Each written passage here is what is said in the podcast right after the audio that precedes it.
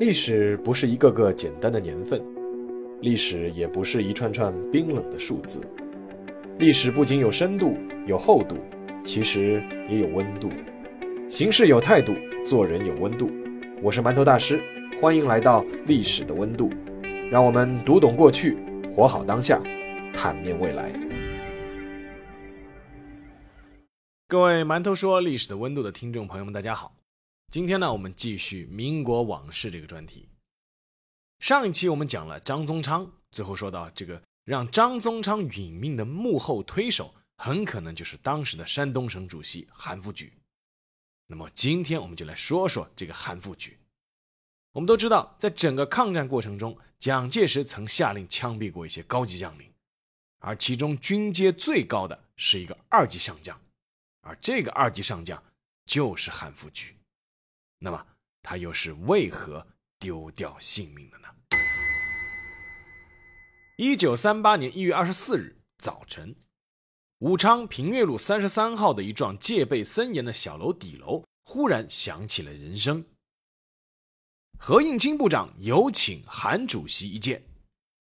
二楼一个房间门打开，走出一个被称为叫韩主席的中年人，他扶着楼梯缓缓而下。忽然来相请之人问了一句：“说家里有没有事？你写信，我们可以送到。”听闻此言，走到楼梯一半的韩主席一愣，忽然说：“呃，我的鞋小，有点挤脚，我回去换双鞋。”当他转过身的时候，枪声响了，有刺客！韩主席大声惊叫，但他可能自己也知道，向他开枪的并不是刺客。又是接连数枪响起。韩主席顿时倒在了血泊中，气绝身亡。他的名字叫韩复榘，他当时的身份是山东省主席、国民革命军二级上将，他也是整个抗日战争期间蒋介石下令枪决的最高级别将领。一八九一年一月二十五日，韩复榘出生在河北省霸州东台山村。时至今日，互联网上依旧流传着不少关于韩复榘没有文化的笑话。这些笑话里调侃的辈分可以上溯到韩复榘的父亲韩世泽。侯宝林先生著名的相声《关公战秦琼》说的就是山东省主席韩复榘的父亲韩世泽作寿，听戏班子唱山西人关羽做主角不爽，要求他和山东人秦琼打一场。这个相声对韩复榘父子的草包形象传播起了极大的推动作用。但事实上，韩复举家族的情况却并非如此。韩家虽然不算富裕，但也算是一个耕读之家。韩复榘的父亲韩世泽从小苦读诗书，在光绪十二年考中了秀才，后来一直在本村或者邻村教私塾。虽然秀才只是科举考试的入门，但是绝不会至于要闹出关公战秦琼的笑话。韩复榘从小就被父亲要求熟读四书五经，背诵唐诗宋词，苦练书法。韩复榘能写一手漂亮的楷书，据传还能够双手同时写字，当时在村里也颇有些名气。十四岁的时候，按照家里的安排，韩复榘迎娶了同乡女子高义珍。高义珍的近族伯父是当时著名的学者高步营，他是光绪二十年的举人，著名的学者。而韩高两家是世交，所以你看，从韩世泽和高步营能成为至交来看，韩世泽也绝不可能是关公战秦琼中那个没文化的人。在那个兵荒马乱的年代，贫寒子弟想要靠读书出人头地，并非没有可能，但是要付出更大的毅力和代价。和当时不少人一样，家境并不富裕的韩复榘，在十九岁那年就决定离开老家，和当年的张宗昌一样，去闯了关东。时值北洋军第二十镇在新民府招兵，韩复榘毅然决然地投笔从戎，当了一个大头兵。对韩复榘而言，这是一次改变自己人生的抉择。后来被调侃没文化的韩复榘，在军队里快速晋升，恰恰靠的就是有文化。韩复榘入伍，被分配到了第二十镇四十八协八十标三营，三营的营长那年也就是二十八岁，那个名字叫冯玉祥的营长，后来成了韩复榘的贵人。在当时的部队里，有文化的兵其实非常少见。韩复榘读过私塾，又写得一手好字，立刻被冯玉祥提拔为营里的私书生，也就是相当于营部的文秘，他就开始成为了冯玉祥的心腹。辛亥革命爆发后，韩复榘跟随冯玉祥参加了滦州起义，起义失败后被迫返回老家。但很快，冯玉祥又升任北方革命军政府的总参谋长，韩复榘又去投奔。一开始他还是担任冯玉祥的秘书，但很快再次转型，下基层去担任了连长，之后一路升任营长、团长。一九二五年，三十四岁的韩复榘已经是冯玉祥国民军第一军第一师第一旅的旅长了。国民军进攻天津一役，韩复榘作为旅长，率敢死队打头阵，一举攻入天津。由此升任第一军第一师师长兼天津警备司令。此时的韩复榘已经是冯玉祥的铁杆心腹，他与孙连仲、石友三等人一起并称为冯玉祥西北军事集团的十三太保。但是韩复榘和冯玉祥的关系也开始变得慢慢微妙起来。一方面，韩复榘感激冯玉祥的知遇之恩，但另一方面，他对冯玉祥家长式的一言堂管理方式很不满。认为冯玉祥毫不尊重自己，动辄打骂，并且赏罚不公。一九二六年，直奉联军联手进攻西北军，韩复榘在南口之役失败后，抱怨冯玉祥指挥不力，直接背叛了西北军，投靠了晋军的商镇，任晋军第十三师师长。韩复榘的这一举动大大震动了冯玉祥，但他还是在五原逝世后表示对韩复榘既往不咎。韩复榘心存感激，立刻又回归了西北军。此后，韩复榘帮冯玉祥也打了不少胜仗，尤其是一九二七年率部击溃直鲁联军和一九二八年率部击溃奉军攻占北京南苑，名震一时。一九二八年底，一直享有一块自己地盘的韩复榘终于梦想成真，他被冯玉祥保荐为河南省主席。但此时的冯玉祥对权力欲颇大的韩复榘也开始心生警惕，他撤销了韩复榘第二十师师长的军职。觉得被剥夺了军权的韩复榘由此对冯玉祥大为不满，他考虑再三，最终在一九二九年选择了二次叛冯，他脱离了西北军，投靠了蒋介石。一九三零年，中原大战爆发，韩复榘坚定地站在了蒋介石这一边，由此赢得了蒋介石的信任。在蒋介石获得最终战争胜利后，韩复榘终于获得了他梦寐以求的宝座——山东省主席之位。从参军开始。韩复榘就一直享有一块自己的独立小王国，如今他终于有了施展自己治理才能的机会。和张宗昌不同，韩复榘在山东主政前后八年，留下了一个复杂的拼图。韩复榘并不能算是一个清官，但是他主政山东后，治吏却用了重点。山东全省一百零七个县，他上任不到一年，就抓了五十五个有贪腐行为的县长。轻则判刑，重则枪毙，还撤了一百五十八个有渎职行为的官员。按照他的规定，公务员贪污五百元以上就枪毙。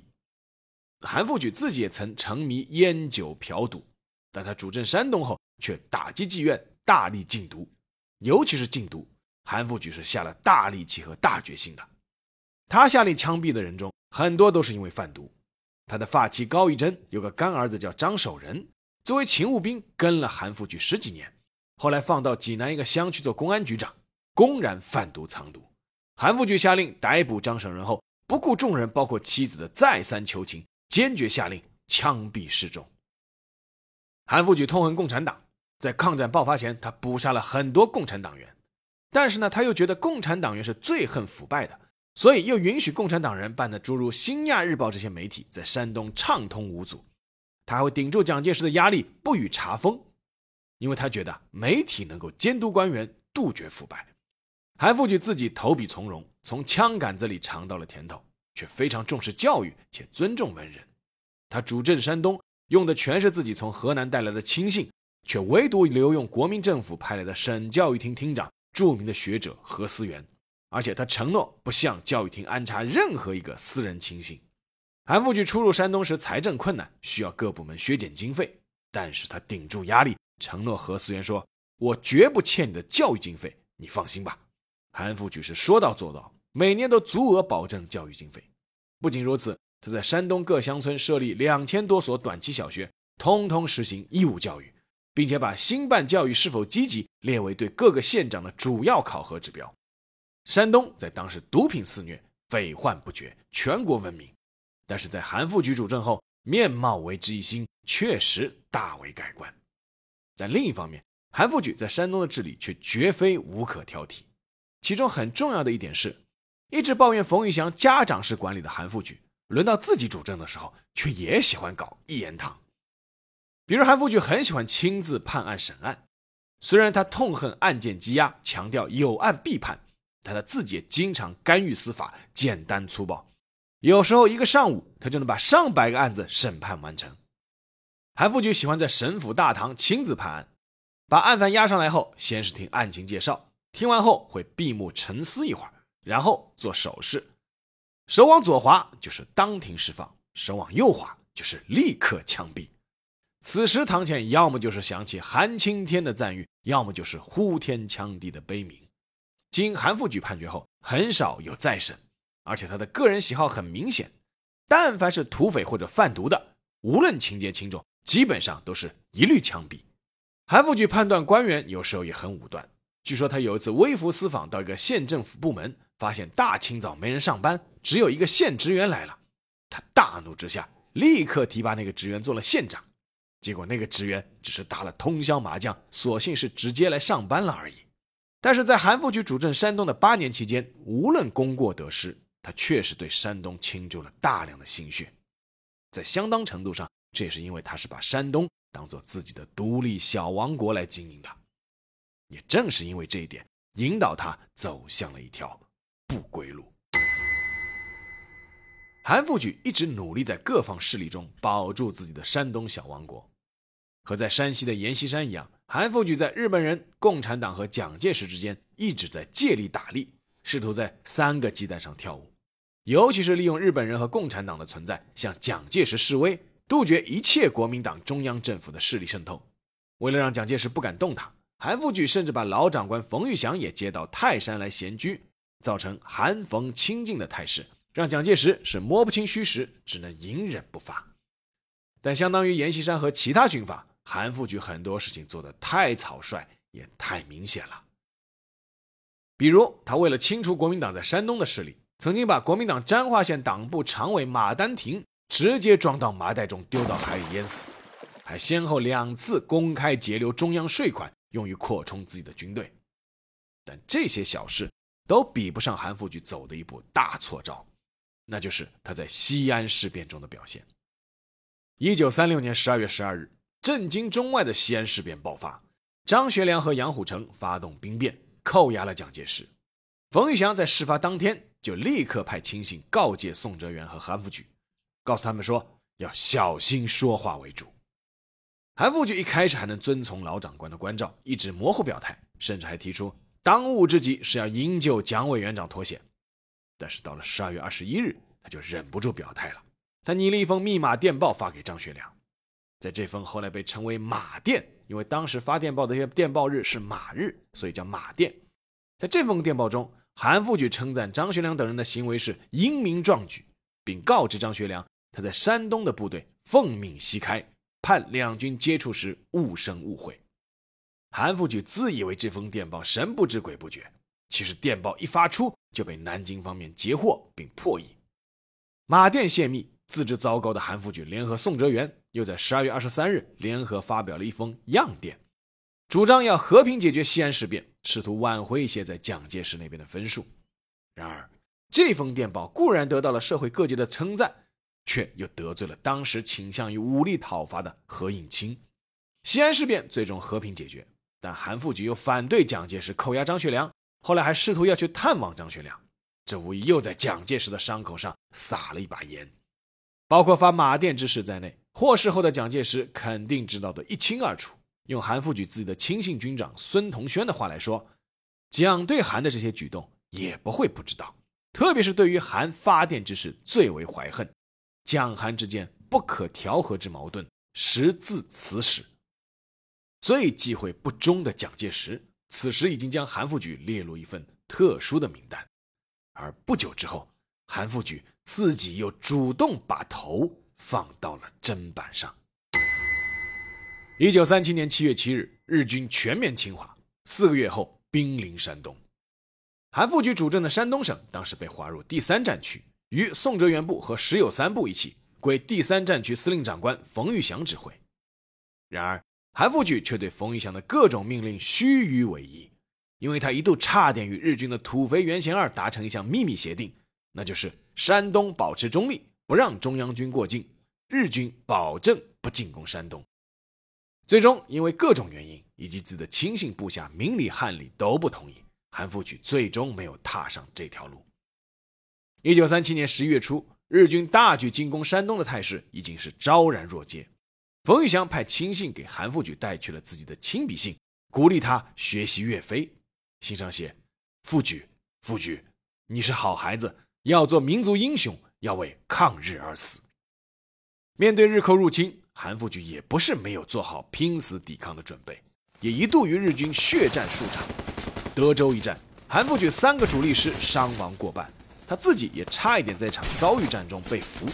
随后，韩复榘率军撤到了黄河南岸，炸毁了黄河大桥。他把家属送到曹县后，给自己的发妻高义珍修书一封。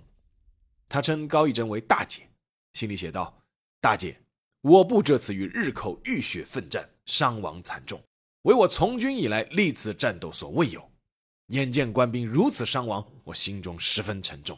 今后战斗必更加严重，生死存亡难以预卜。”请大姐再勿为我操心，只要把孩子们照顾好、教育好，我即感激之至。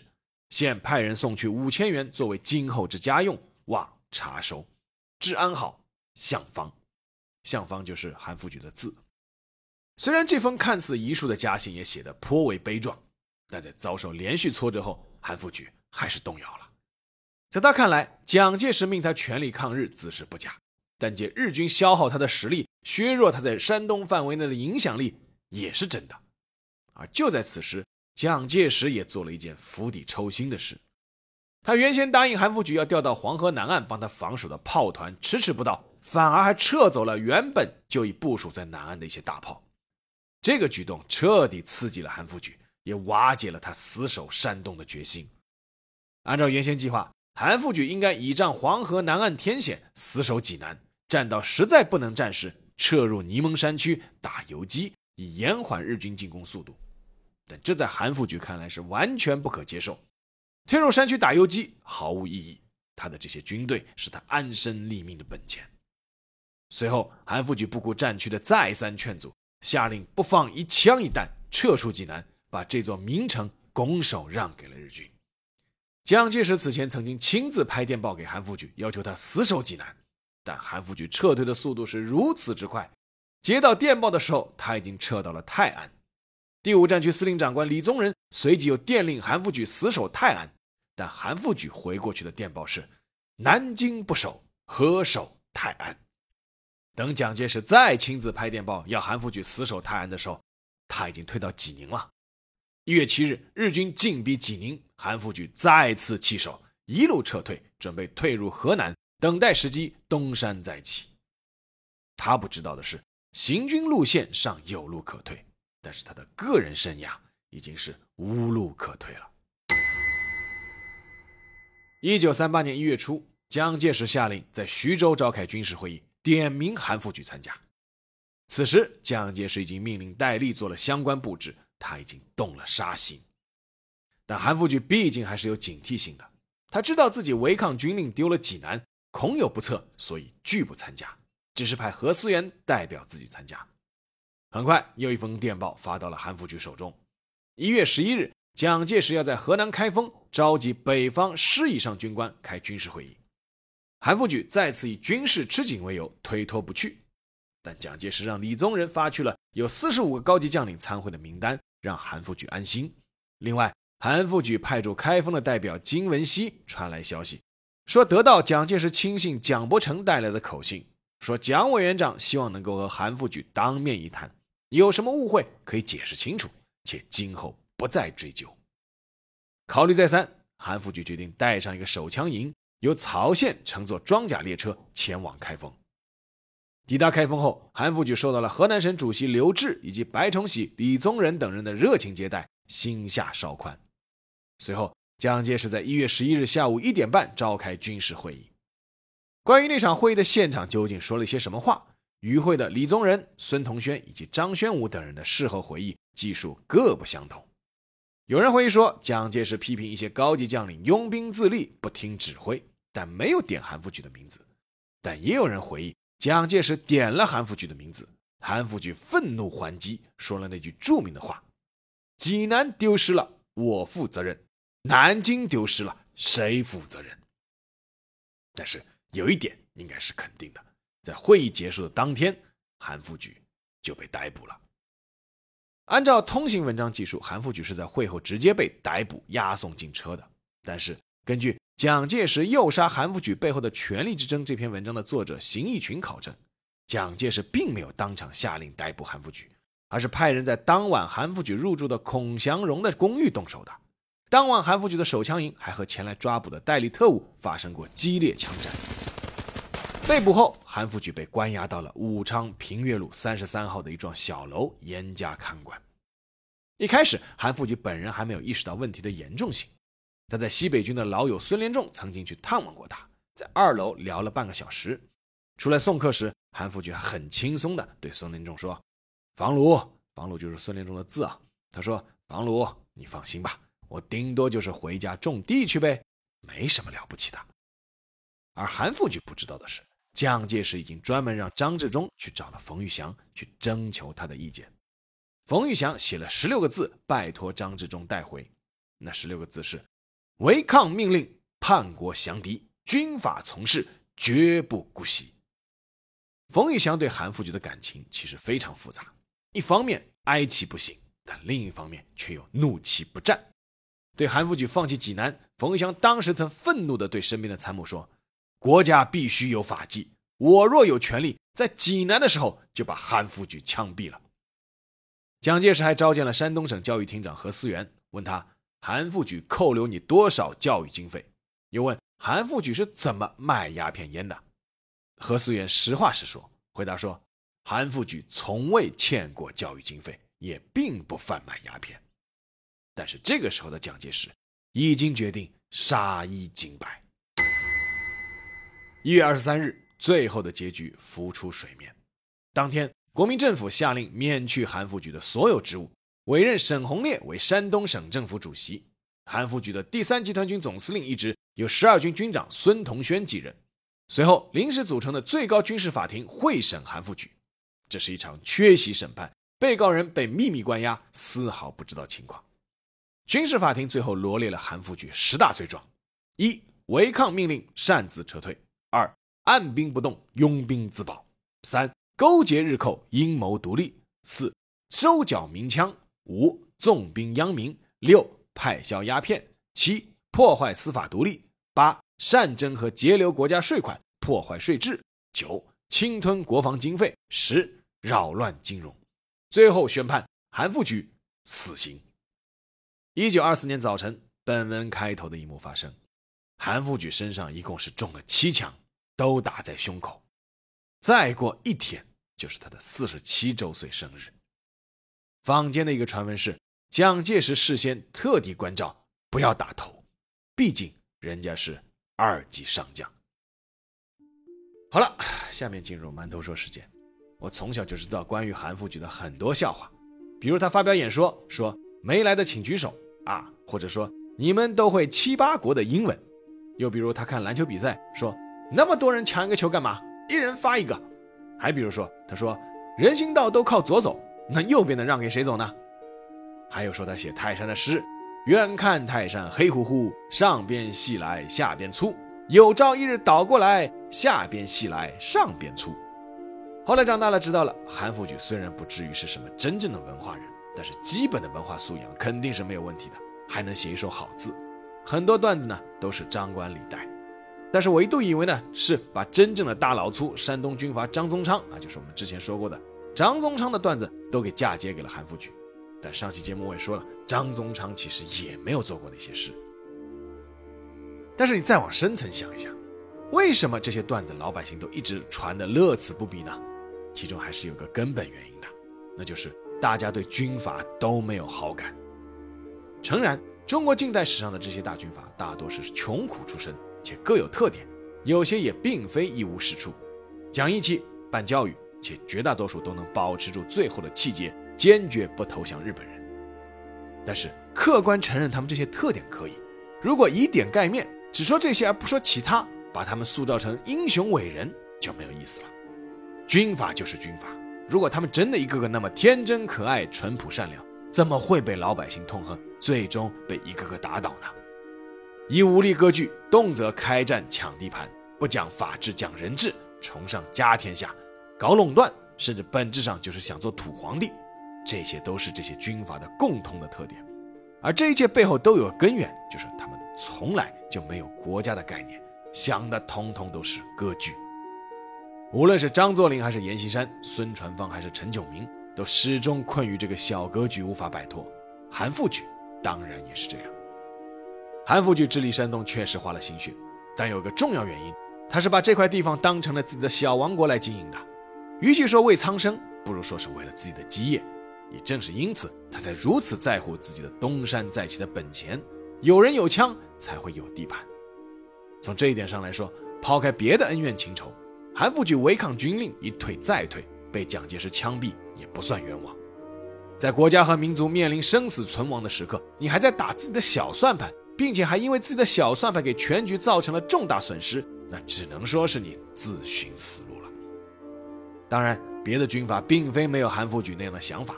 只是没有或不敢像他那样执念或者明目张胆罢了。我记得前两年有个地方发现了一套叫“大帅币”的交通卡，啊，结果被网友狂喷之后下线道歉。这件事也不难理解，那些旧军阀作为个体，你客观展现和叙述他们的各个侧面，实事求是，问题不大。说实话，当做茶余饭后的段子侃侃，问题也不大。但是你要从官方层面正儿八经的纪念和推广他们，这不是让人哭笑不得吗？好了，这期节目就到这里，让我们下期再见吧。